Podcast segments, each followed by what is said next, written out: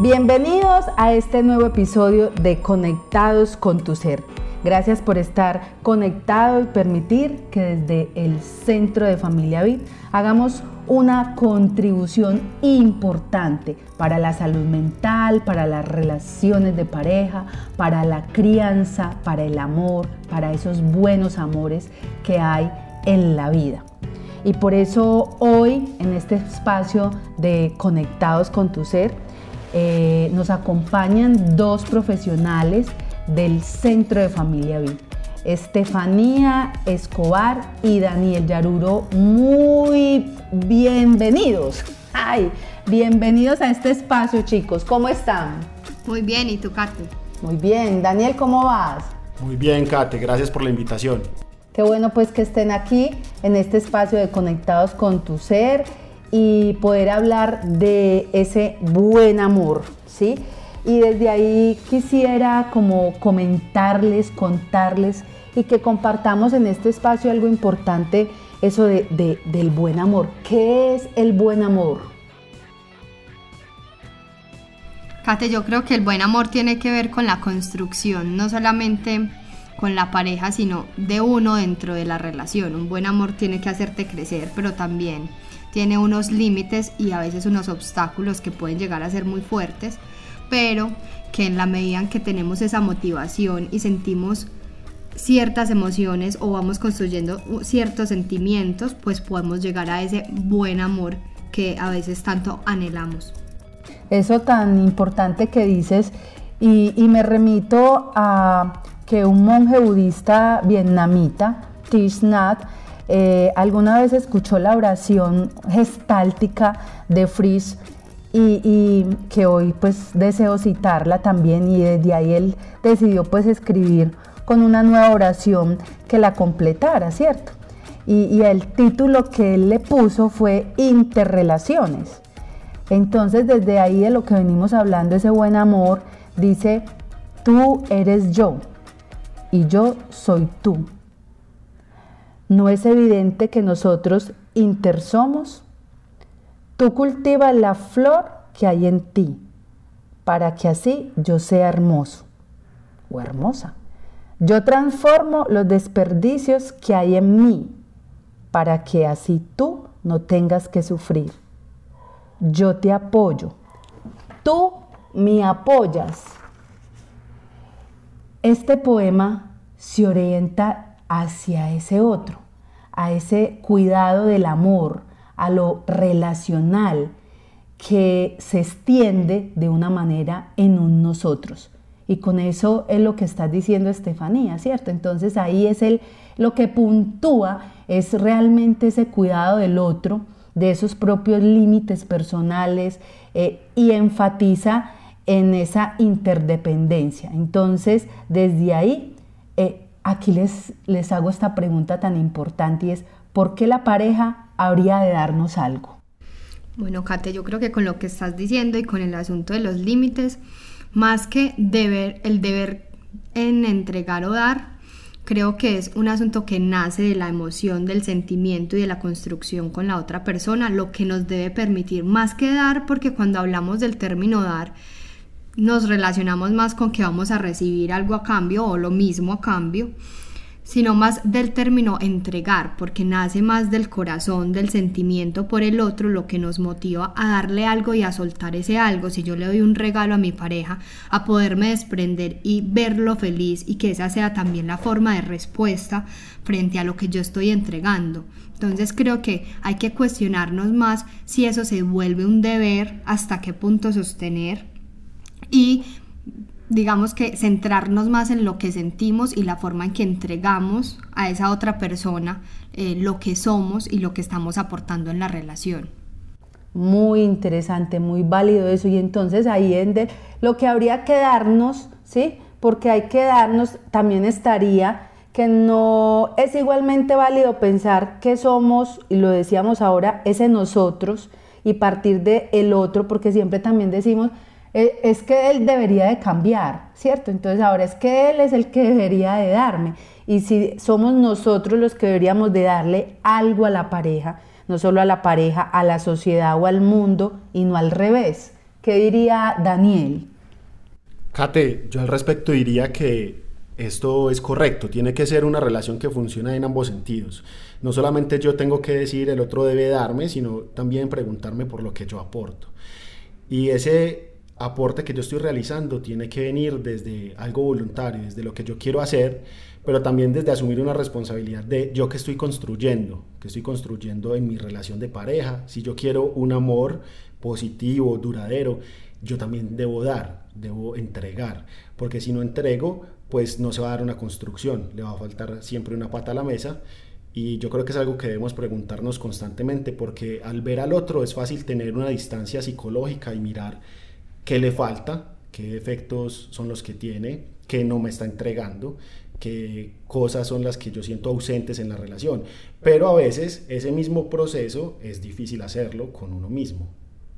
Claro, o sea que frente a todo eso que ustedes hoy están eh, nombrando, es muy importante pensar que finalmente de lo que se trata, eh, ese buen amor, es llegar a sentirnos reales, abiertos, respetuosos, eh, y de esa manera podemos ser más felices.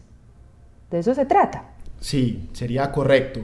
Es pensar en que es una relación en donde me debo sentir pleno, me debo sentir amado, construido, me debo sentir satisfecho. Y eso también, no solo desde el punto de vista de lo que el otro me hace sentir, sino de qué estrategias y qué, digamos, qué plus le estoy dando yo a la relación que me está generando esas sensaciones de plenitud y de satisfacción.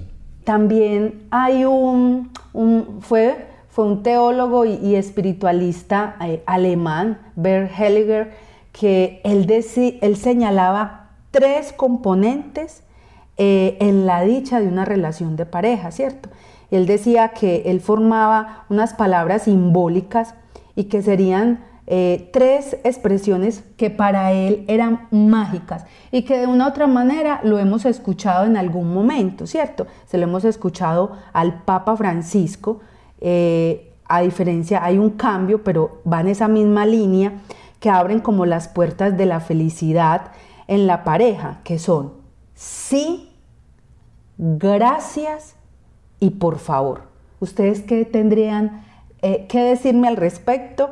de ese gracias y de por favor, porque yo le diría, el sí es cuando eh, nuestra pareja siente ese sí hacia nosotros, es porque nos sentimos también profundamente vistos, conmovidos, abiertos, ¿sí? Entonces, desde ahí ese sí significa eh, que yo te acepto tal como eres, ¿sí? Yo te acepto tal como eres, asiento lo que te conforma a, ti como ser humano eh, y no pretendo que seas distinto. ¿Qué nos diría ese gracias y ese por favor? Kate, yo creo que el gracias se refiere a la, a la forma en que llevamos la relación, es decir, cómo yo me permito recibir de parte del otro eso que me entrega con el alma y desde el sentimiento, pero también cómo yo le hago sentir al otro que le estoy haciendo agradecido con eso que me entrega, ¿cierto? Que eso tiene relación con lo que hablábamos ahorita, porque el, permitirme ser agradecido, el permitirme agradecer, darle las gracias al otro, me, me, permite reconocerlo en lo, que, en lo que es, en lo que da y en las formas en que me manifiesta el amor, pero también me permite en mi naturalidad y en mi esencia devolverle algo de eso que él también está aportando en la relación. No sé, Daniel nos cuenta un poquito más del por favor. Vale. Cuando hablamos del por favor en una relación, yo creo que estamos hablando de la negociación saludable. ¿Cómo así?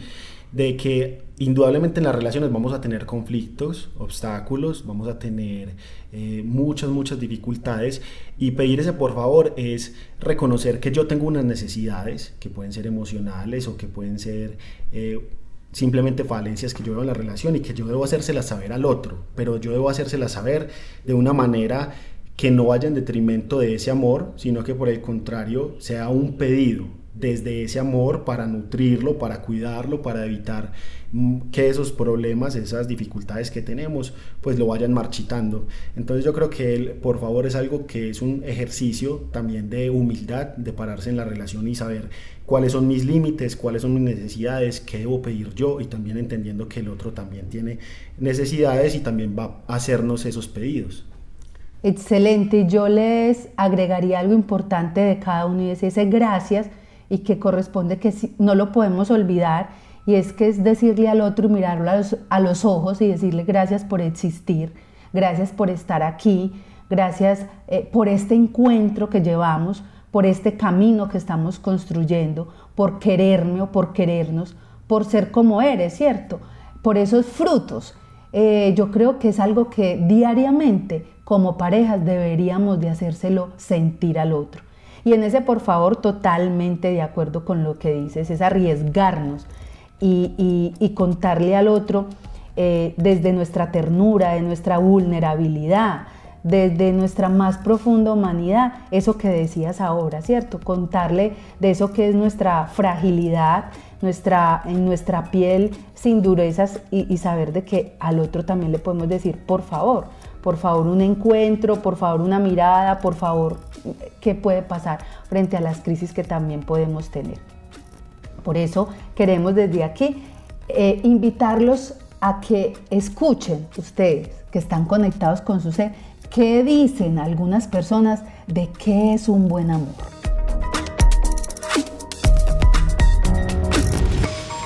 Buen amor significa respeto, empatía, tolerancia, asertividad, una comunicación basada en la mirada face to face, en no interrumpir, en no hacer juicios de valor y en lo más importante, en que, nos unió para estar juntos y para apostarle al amor.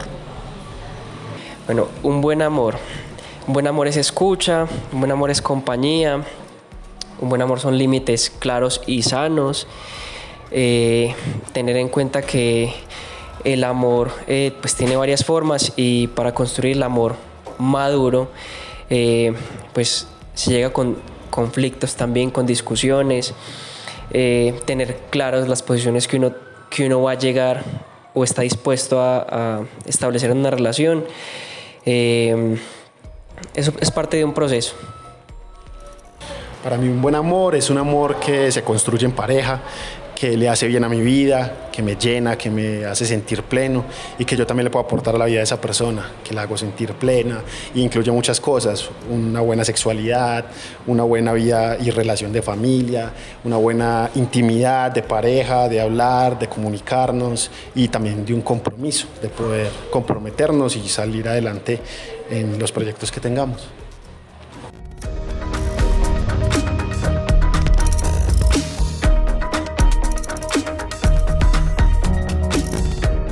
Hemos escuchado que es un buen amor y entonces eh, para algunas personas, ¿ustedes qué dirían? ¿Cuál es la clave para tener un buen amor? Bueno, Kate, yo creo que dentro de lo que hemos escuchado y hemos hablado hoy, la clave estaría en mirar, es decir, en ver la capacidad que tenemos para ver al otro en su esencia, en sus límites, en sus necesidades, en lo que requiere, en su deseo, pero sin descuidarme a mí mismo, es decir, yo tengo que tener la capacidad de verme, ver al otro y vernos, porque finalmente verme dentro del crecimiento de la relación y ver al otro en el crecimiento de la relación también requiere de poder ver ese tercero que es la relación de pareja, que es el buen amor, cómo está floreciendo, qué tanto le hace falta. Eh, la clave está en no dejarnos de mirar, la clave es tener la mirada y la profundidad de dicha mirada, no solo en mí, ni solo en el otro, sino en lo que hemos podido construir y desde ahí poderlo seguir nutriendo.